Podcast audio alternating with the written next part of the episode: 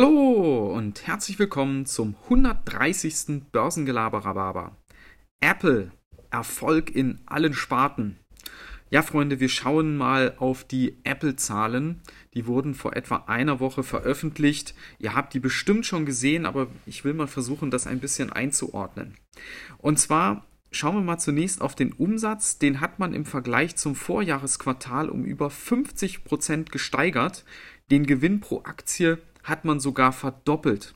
Und ihr müsst euch klar machen, in absoluten Zahlen heißt das, Apple hat in drei Monaten knapp 24 Milliarden Dollar Gewinn gemacht. Das ist also eine Cashmaschine. Unglaublich.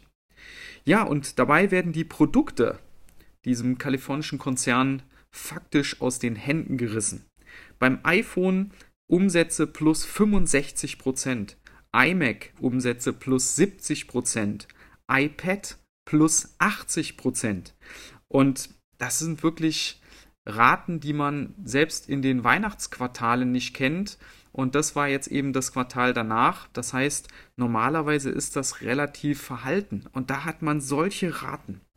Ja, und dazu werden noch die Aktienrückkäufe aufgestockt, die Dividende wird angehoben und man darf nicht vergessen, auch die anderen Bereiche, wie zum Beispiel Apple Watch, AirPods, diese Kopfhörer, der Bereich App Store und so weiter, äh, wachsen auch alle zweistellig. Also im Prinzip ist das so ein, so ein Feuerwerk der, der Zahlen und Feuerwerk der Gigantismen. Ja, ich finde da manchmal gar keine Worte für. Und jetzt kommt das Aber. Die Kurssteigerung ist bisher verhalten.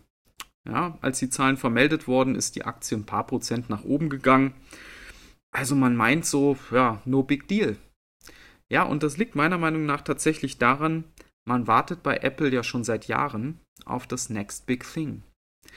Klar ist im Moment dieser ganze Bereich Hardware am Boomen, weil wir alle im Homeoffice sind, weltweit. Die Leute schaffen sich dann entsprechend neue Geräte an und äh, dann läuft das alles. Und das wird auch sicherlich noch einige Quartale so weitergehen. Aber was ist denn dann? Irgendwann hat jeder ein neues iPhone, irgendwann hat sich jeder sein iMac gekauft und sein iPad und da kauft man sich ja nicht jedes Jahr ein neues. Diese Dinger, die sind ja sehr robust, die kannst du äh, zum Teil vier, fünf Jahre benutzen, ohne dass das irgendwie großartig schlechter läuft oder, oder Schaden nimmt. Ja, und da wartet man eben auf die nächste große Sache, und da ist ja immer wieder das Apple Car, das Apple Auto im Gespräch. Und nachdem es ja vor einigen Wochen ähm, heiße Gerüchte gab, ist es wieder etwas erstorben, die ganze Sache. Und ich glaube, das ist so der Grund, warum die Investoren doch sehr verhalten sind. Weil man eben nicht weiß, wo sollen denn diese riesigen Zahlen und dieses riesige Wachstum, was man im Moment sieht, wo soll das dann in ein paar Jahren dann herkommen? Ja.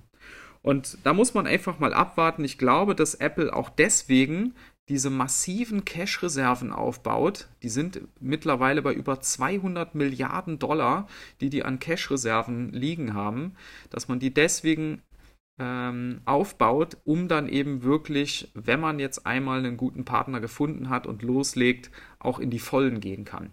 Wir haben ja bei Tesla gesehen, wie viel das kostet, im Automarkt Fuß zu fassen, wie viel man da investieren muss. Und da hat Apple ja jetzt alle Möglichkeiten. Aber es bleibt abzuwarten, ob das wirklich kommt, ob äh, Tim Cook sich da vielleicht nicht doch noch ähm, von abhalten lässt, ob er da vielleicht Muffen kriegt, man weiß es nicht so richtig. Ja, also müssen wir mal abwarten. Aber das ist aus meiner Sicht so der Grund, warum äh, der Kursverlauf äh, in den letzten Wochen und Monaten alles andere als doll war. Ja, aber gut, dafür sind sie ja schon ganz gut gelaufen. Wir werden sehen. In diesem Sinne wünsche ich euch auch einen guten Start in die Woche und bis dann. Ciao.